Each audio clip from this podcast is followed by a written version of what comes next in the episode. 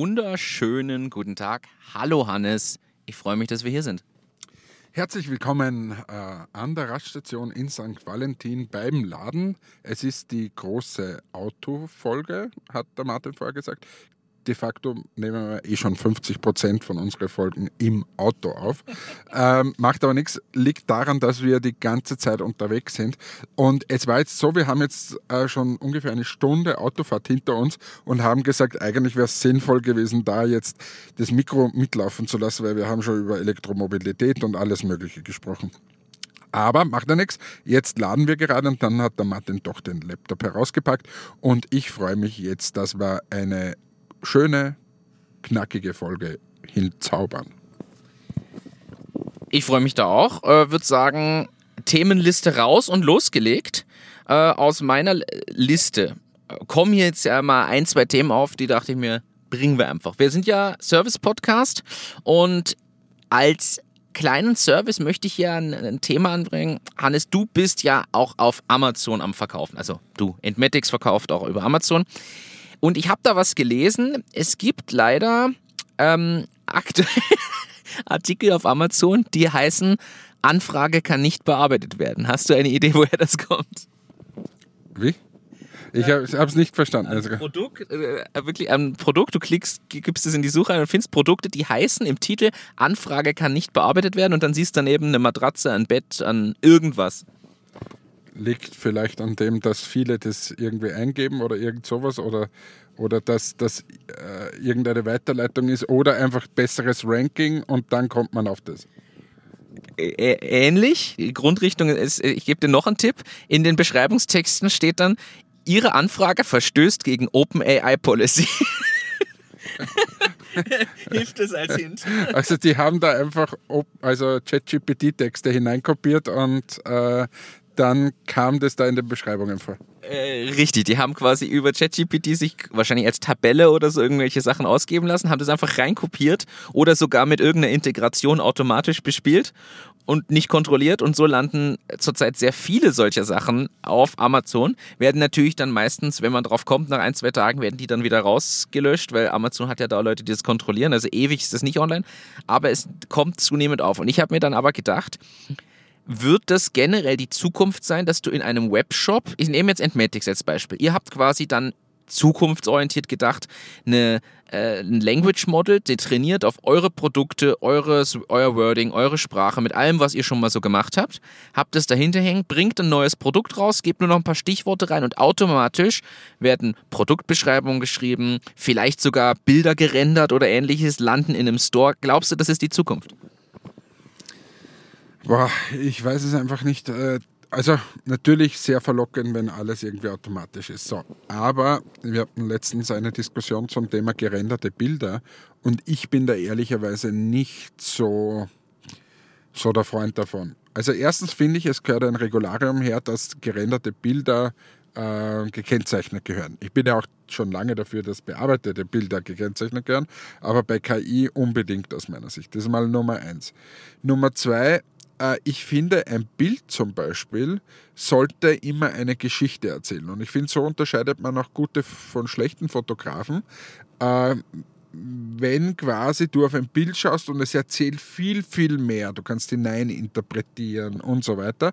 Das heißt, es erzählt eine Geschichte. Und was mir so ein bisschen auffällt bei den KI-Bildern, ja, es steht dann da eine Frau mit langen blonden Haaren vor einer Eistheke und hin und her, aber gefühlt ist es trotzdem kommt kaum Emotion auf und erzählt einfach keine Geschichte. Darum bin ich mir nicht sicher, ob sich das so durchsetzen wird. Okay, aber Beschreibungstexte und solche Sachen im, im größeren Stil mit automatisierten Systemen, die befüllt werden? Website-Texte? Ja, ja, schon. Aber auch da bin ich mir. Also, krasses Beispiel. Ich habe von einer Person äh, ein Posting gelesen. Die Person kenne ich gut, sage jetzt aber den Namen nicht. Und äh, hat quasi auf der eigenen Instagram-Seite äh, gepostet zu, unter die Bilder. Und äh, du hast auf 10 Kilometer gesehen, dass das so ein KI-Text ist. Und das finde ich halt einfach so richtig unnötig, so richtig. Wie, wie kann man das? Äh, schreib doch deine fünf Zeilen hin, äh, auch wenn du sonst immer Rechtschreibfehler drinnen hattest. Äh, ja, es nimmt dir doch keiner ab. dass die, da sind Worte vorgekommen, die kannte die Person ja gar nicht. Ähm, und, und das finde ich einfach komisch. Und dieses Language Model, von dem du gesprochen hast, das muss schon so gut sein, ähm, dass das halt irgendwie so das Wording der, der, der Brand mit aufnimmt. Ja, schwierig. Also ich glaube, und man kann sich in Zukunft einfach trotzdem mit Idee und Aktualität noch unterscheiden, auch auf Social Media, weil viele Sachen sind ja schon automatisiert, werden rausgespielt.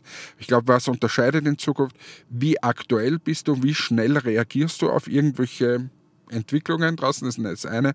Und das zweite ist, wie kreativ sind die Ideen? Weil ganz ehrlich, wenn du ChatGPT jetzt hernimmst, egal welche Version, äh, also ja, gute Zusammenfassung und so, alles mega, gibt es für viele Sachen, ist geil, aber so richtig kreativ, ah, bin ich mal, also ist es nicht, finde find ich halt ich finde es gut, um mal ein bisschen Inspiration zu bekommen oder Dinge noch ausarbeiten zu lassen.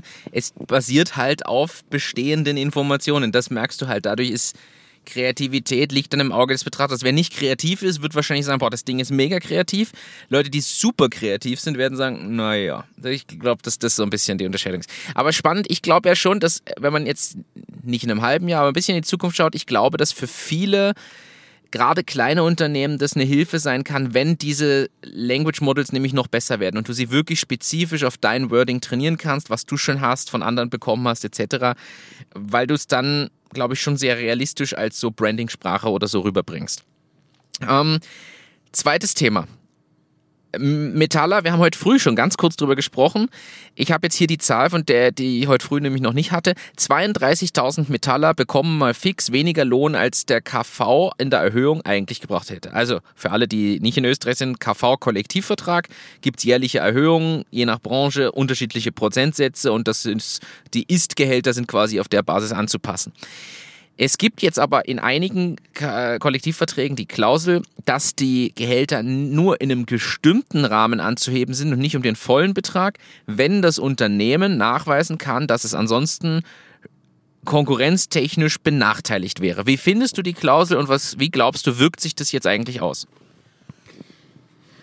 Boah, das sind heute wieder Fragen. Hey, ich stehe auf einer Raststation und hinter uns wird geladen. Äh, ich meine, das, was ich mir noch nicht komplett zu Ende gedacht habe, und das können wir jetzt gemeinsam machen, oder ich lasse dich mal an meiner, meiner Gedankenwelt teilhaben. Auf der einen Seite ist es ja gut, fordern wir ja auch, dass das eben nicht so mit einem Kamm drüber geschert wird, weil Metallerbetrieb ist was anderes wie Metallerbetrieb. Der Föst ist was anderes wie der kleine Schlosser ums Eck. Und äh, das ist mal aus meiner Sicht immer schwierig, wenn da über alle drüber gefahren wird. Das heißt, wenn es da Abstufungen gibt, ist gut. Das, was ich mir aber ein bisschen, wo ich mir Sorgen mache, ist das Thema, du, du machst ja eine extreme Wettbewerbsverzerrung. Das heißt, die, die Leute verdienen dann auf einmal in, in, in einem Betrieb, der sich quasi leisten kann, verdienen sie deutlich mehr und im anderen deutlich weniger, wenn das ein paar Runden so dahin geht. Jetzt kann man sagen, ja, ist ja eh normal so, dass in einem Betrieb, wo der gut verdient, kann man mehr zahlen und so weiter. Aber ob es nicht da dann ziemlich rasch geht, ob das nicht so ein Brandbeschleuniger ist, dass quasi das Unternehmen einen Nachteil irgendwie draus generiert. Weißt du, wie man? ich verstehe, was du meinst. Daran habe ich noch nicht gedacht, muss ich gestehen. Du meinst, das ist eine Abwanderung zugunsten dessen Erfolg, der besser zahlen kann, beziehungsweise der, der besser zahlt, sucht sich dann die guten Fachkräfte sogar raus, schmeißt die raus, die quasi in Anführungszeichen nur mittelgut sind, biegt sich aber dann, weil er es sich leisten kann, aus den anderen Unternehmen wirbt er die richtig guten ab, weil die natürlich dann mehr verdienen würden, die wechseln und so hast man eigentlich eine kontraproduktive Situation. Und nochmal, das ist ja eh der Lauf der Zeit, das ist ja so. Also große Unternehmen oder Unternehmen, die gut verdienen können, einfach mehr zahlen und holen sich so die Leute. Das ist ja auch nicht das Besondere. Aus meiner Sicht ist es nur, ob es nicht ein Beschleuniger sein kann von dem Ganzen. Weißt, weil wenn jetzt zum Beispiel eine gute Person sitzt an einem kleinen Unternehmen und sagt, hey, äh, okay, kriege ich halt äh, ein bisschen weniger wie bei dem großen Unternehmen, aber ich, ich schätze einfach das kleine Unternehmen. So, wenn es jetzt aber so ist, dass das große Unternehmen alleine vom Kollektivvertrag so viel mehr bezahlt, als wie das kleine, wo du einfach dann irgendwann sagst, ja, eh, ich bin gerne ein kleines Unternehmen, aber irgendwie ist das schwierig, das ist für mich so ein bisschen so ein Thema, weißt du? Man? Ja, verstehe ich. Boah, das ist aber ein Riesenthema eigentlich, was wir da aufmachen. Ähm, weil das kann diese, diese Auswirkungen können heftig sein. Wenn das, wie du richtig sagst, wenn das jetzt die nächsten ein, zwei Jahre noch so weitergeht, wird dieser Gap immer größer. Naja, und jetzt äh, überlege mal, zum, sagen wir, das geht jetzt so weiter. Wir, die, die einen Unternehmen, quasi, die sich leisten können, dort ist der Kollektiv auf einmal höher, als wie bei Unternehmen, die sich nicht leisten können. So ist ja ungefähr die Regelung. So, und jetzt ist der Bewerbermarkt eh schon so, wie er ist. Und jetzt überleg mal, wenn du dich bewirbst, dann musst du ja überlegen, ist es ein Unternehmen, das in Zukunft gut sein wird und meine Kollektivvertragssprünge immer gut sind, das wird dann wahrscheinlich sogar in einem Bewerbungsgespräch ein Thema sein, dass man sagt, wir sind aber immer mit der Kollektivvertragserhöhung mitgegangen. Versus, du bist ein Unternehmen, das das vielleicht nicht zwei, drei Jahre nicht machen hat können und dann sagt der Bewerber, ah, na, nehme ich lieber das, wo ich auf der Sicherheit. Weißt, es ist eher ein Brandbeschleuniger. Dass es immer Unterschiede gibt, ist sehr logisch. Und, und gibt es heute, hat es immer schon gegeben. Aber ob es nicht ein richtig schlimmer Beschleuniger ist und gegen die Kleinen eigentlich geht. Puh, so. Äh, übrigens, für alle, die es wissen wollen, Hannes stellt sich dann zur Wahl äh, er wird äh, eine Partei auch gründen, weil da muss er was eigenes starten. Wer ihn unterstützen will, meldet sich jetzt unter www.voteforhannes.at. Hannes for President. Hannes for President. Ähm, also www.h4p.at. Nächstes Thema. Wir bleiben bei der Politik, Hannes ich möchte das schon thematisieren. Demos in Deutschland. Äh, ich finde, wir müssen auch solche Themen mal aufnehmen. In Deutschland sind in der letzten Woche, ich glaube, es waren deutlich über 200.000 Leute insgesamt, die, oder letztes Wochenende allein, die letztes Wochenende auf der Straße waren, gegen Rassismus, Faschismus und ja, eigentlich gegen die AfD, als zumindest waren die Auslöser für das Ganze. Ich persönlich sage einfach ganz klar, ich finde es super mal, dass diese Signale kommen und staune aber, dass das in Deutschland aufhört und nirgends weitergeht. Ja, ähm, also vielleicht ordnen wir es mal wieder ein. Ähm, die Proteste sind oder die Demonstrationen sind deswegen gekommen, weil es eine rechtsradikale Konferenz gegeben hat oder ein Meeting oder wie auch immer. Geheimmeeting, das dann doch nicht ganz so geheim war und alle Medien darüber berichtet haben, das in der Nähe war sogar örtlich gesehen von dieser Wannsee-Konferenz, oder wie hat geheißen? Ja. Ähm, quasi, da gibt es ja auch diesen, diesen Film, äh, also ist unfassbar verstörender Film, wo, wo quasi damals, also da ist quasi beschlossen worden, wie, wie man mit Juden umgeht und so weiter und, und wie, wie quasi das alles passiert mit den Konzentrationslagern und so weiter. So, und dort in der Nähe hat dieses Geheimtreffen stattgefunden. Übrigens wiederum einer der Hauptspeaker, ein Österreicher, Martin Sellner von den Identitären. Und dort wurden so Begriffe äh, gemacht oder wo man quasi gesagt hat, hey, auch nicht gut integrierte Menschen, die hier da sind, die sollten sich eigentlich verpissen. So einmal auf den Punkt gebracht. Und egal quasi welche, welche äh, ähm, also Nationalität oder welche Grundrechte und so, auf das wurde alles gepfiffen. So. Und diese geografische Nähe, diese Konnex quasi äh, zu der schlimmsten Zeit, die wir hier äh, erlebt haben auf diesem Kontinent und äh, dann auch noch zu dieser Partei, weil die war dort auch zugegen, also die AfD. Ähm, ich bin mir jetzt nicht sicher, ob von der FPÖ wer dort war, aber wahrscheinlich. Ich glaube auch, ja, ja. Ja, wird schon wieder irgendwer dabei gewesen sein. Aber zumindest dieser Identitäre, dieser Martin Sellner, der ist ja auch, hat auch eine FPÖ-Nähe. Ähm, und das ist was, was mich ein bisschen, wo, wo ich echt schon nicht mehr kann.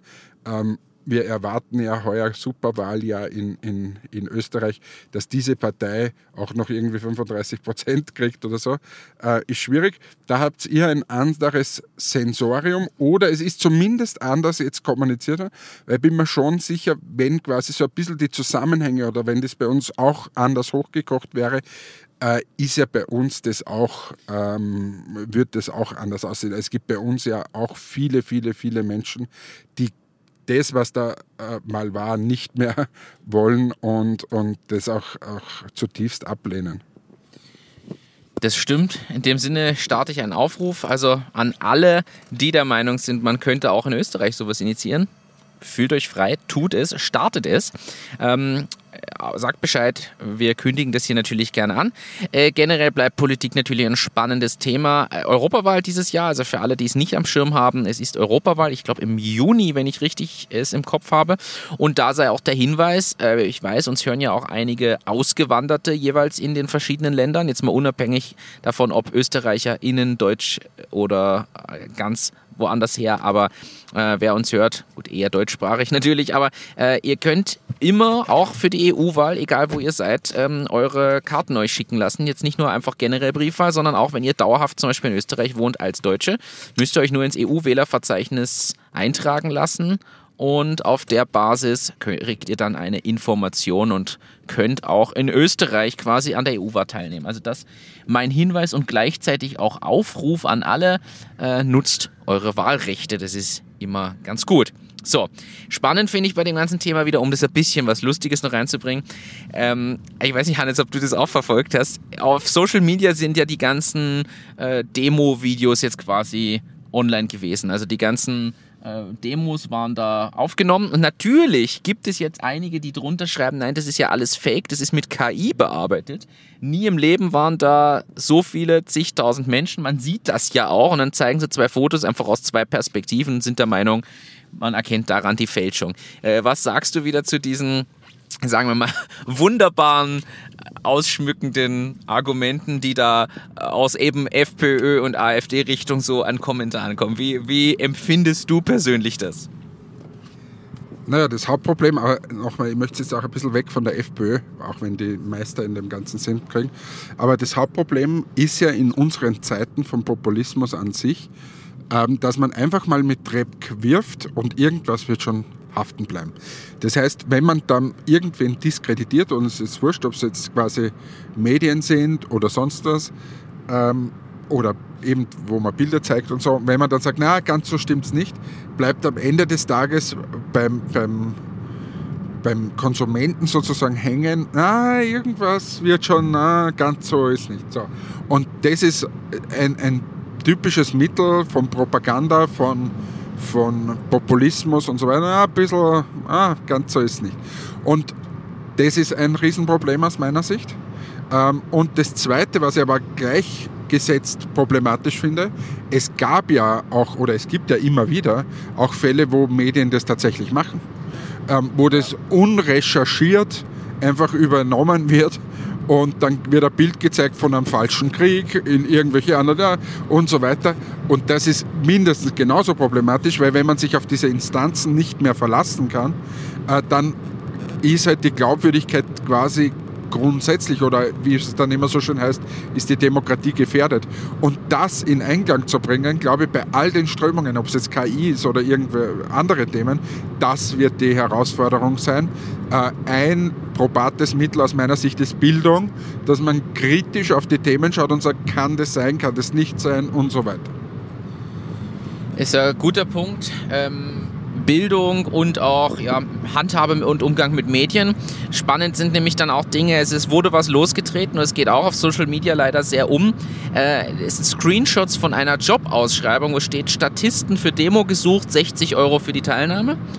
Und das hat natürlich, also jetzt Jetzt sagen wieder alle, na, natürlich. Also irgendwer hat das danach einfach reingestellt, einen Screenshot gemacht und verteilt das halt im Internet. Das wird aber einfach weiter gepostet und gerade die rechte Szene oder in dem Fall die AfDler sagen natürlich, hier sieht man, ist ja alles Betrug und äh, werden vom Staat finanziert, nur um da was aufzuzeigen, was natürlich ja Bullshit ist. Das ist typisch. Also am schlimmsten ist es ja im Krieg sobald irgendwo Krieg ist, ist äh, die Propaganda und so weiter ist ja Katastrophe. So, da kannst du ja, egal welche Seite, kannst du ja nichts mehr glauben, weil, weil halt jeder alles raushaut, was halt ist. Und das eben halt jetzt nicht im Krieg, aber diese Propaganda, egal wieder für welche Seite, darum habe ich auch vorher gesagt, es geht jetzt nicht nur um die FPÖ, sondern aus meiner Sicht ist das ein gesellschaftliches Problem und da wird sich wahrscheinlich keine Partei jetzt gleich reinwaschen können. Ähm, es ist wirklich ein Thema, wenn man grundsätzliche Instanzen ähm, in Frage stellt und so weiter. Oder auf der anderen Seite, mit Social Media, mit Fake News, egal ob das jetzt stimmt oder nicht aber einfach das als Propagandatool nutzen kann, um in deren Bubble wieder Stimmungen zu erzeugen. Das ging früher so nicht, weil früher war es so, da gab es die Zeitungen, okay, die musste oder konnte man regulieren zum Teil und so weiter und kann, konnte auch sagen, okay, die Kronenzeitung ist populistischer wie vielleicht der Standard oder keine Ahnung.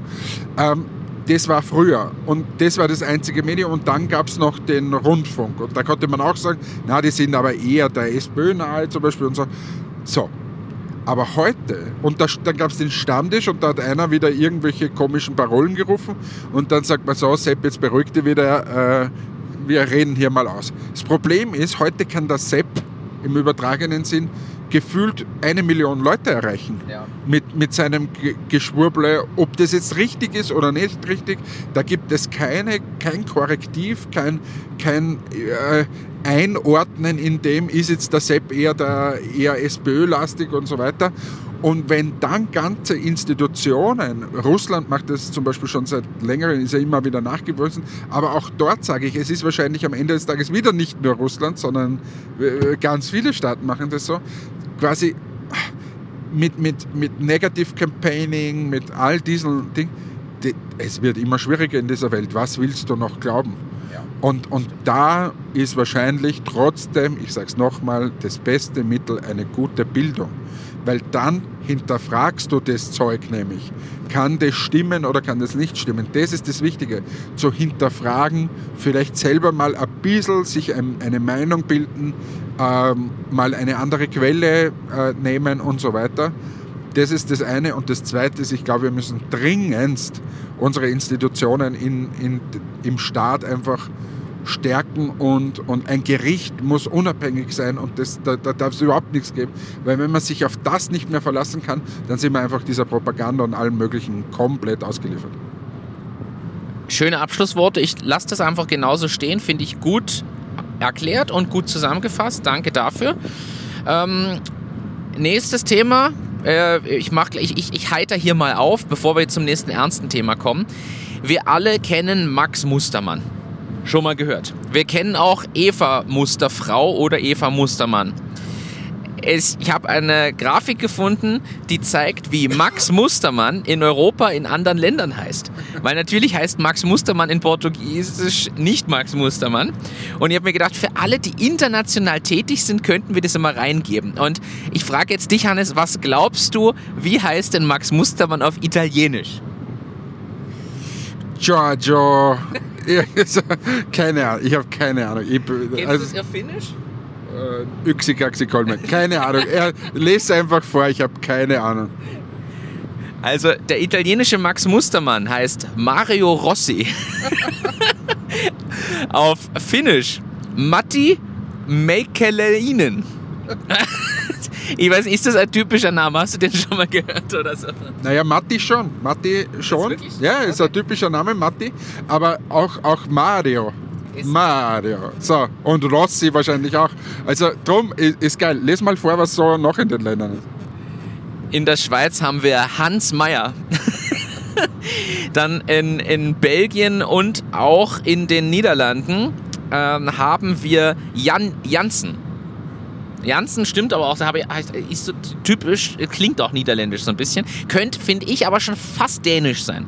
Ja, eher dänisch. Ist schon, schon. Jetzt, wo ich gerade Niederländisch lerne, ich lerne gerade Niederländisch, ein paar Worte, wenn man an, an über einen Freund, äh, der Niederländer ist, und, und, aber mit dem rede ich normalerweise Deutsch. Und äh, wenn ich dann in den Niederlanden bin oder so, dann will ich ein bisschen was können. Aber ich kann leider nur Blödsinn. Aktuell haben sie mir nur Blödsinn ge, äh, gezeigt, was ich hier im Podcast nicht sagen dürfte. Das Wichtigste für alle, die Niederländisch lernen wollen, ist die Aussage, ich habe ein Autopech. Ich habe eine Autopanne. So, das ist, das ist wichtig. Und Slap lecker ist gute Nacht. So, äh, damit kommt ihr schon mal gut durch. Guten Morgen, hochartet. Guten Morgen, wie geht es? Äh, mit den Kindern. Hast du die Kinder dabei? ja, und wie geht's den Kindern? Ah, okay. Oder ich kaufe ja. Ja, ich liebe dich. Ich liebe dich. Äh, Schau zurück. oder eine kleine Aufgabe, aber das ist eben so was, was ich normalerweise nicht sagen dürfte: Nöcke in der Köcke. Das ist Aufgabe, kannst du suchen, was das heißt. Nögende Köke.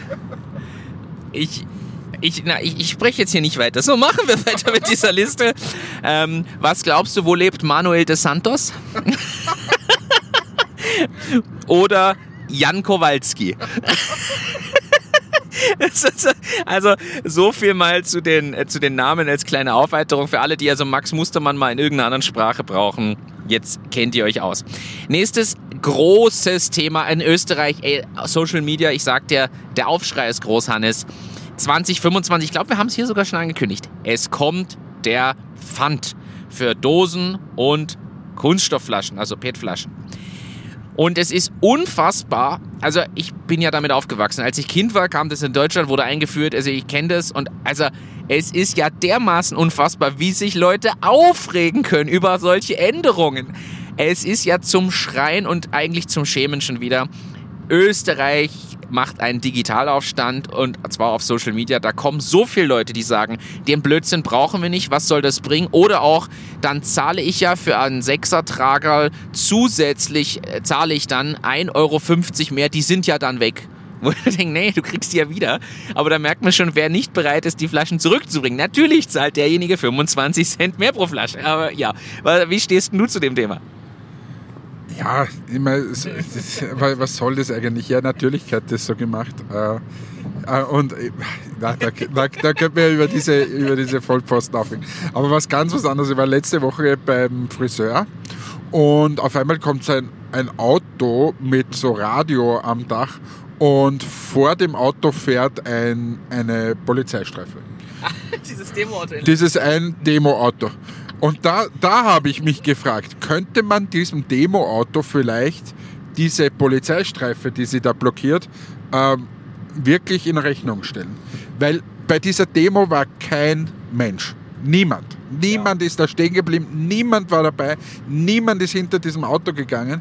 Es ging um das Thema Frieden. Ja, jeder will Frieden, aber doch nicht mit solchen Vollwahnsinnigen, die da fahren. Und die sind dann auch Richtung Taubenmarkt gefahren und am Taubenmarkt, wo so viele Leute waren, kein Mensch. Wirklich niemand hat sich dieser Demo ja. angeschlossen. Aber der, ich, ich habe das am Daumenmarkt ich gesehen, wie ich aus dem, aus dem äh, Friseur wieder rausgegangen bin.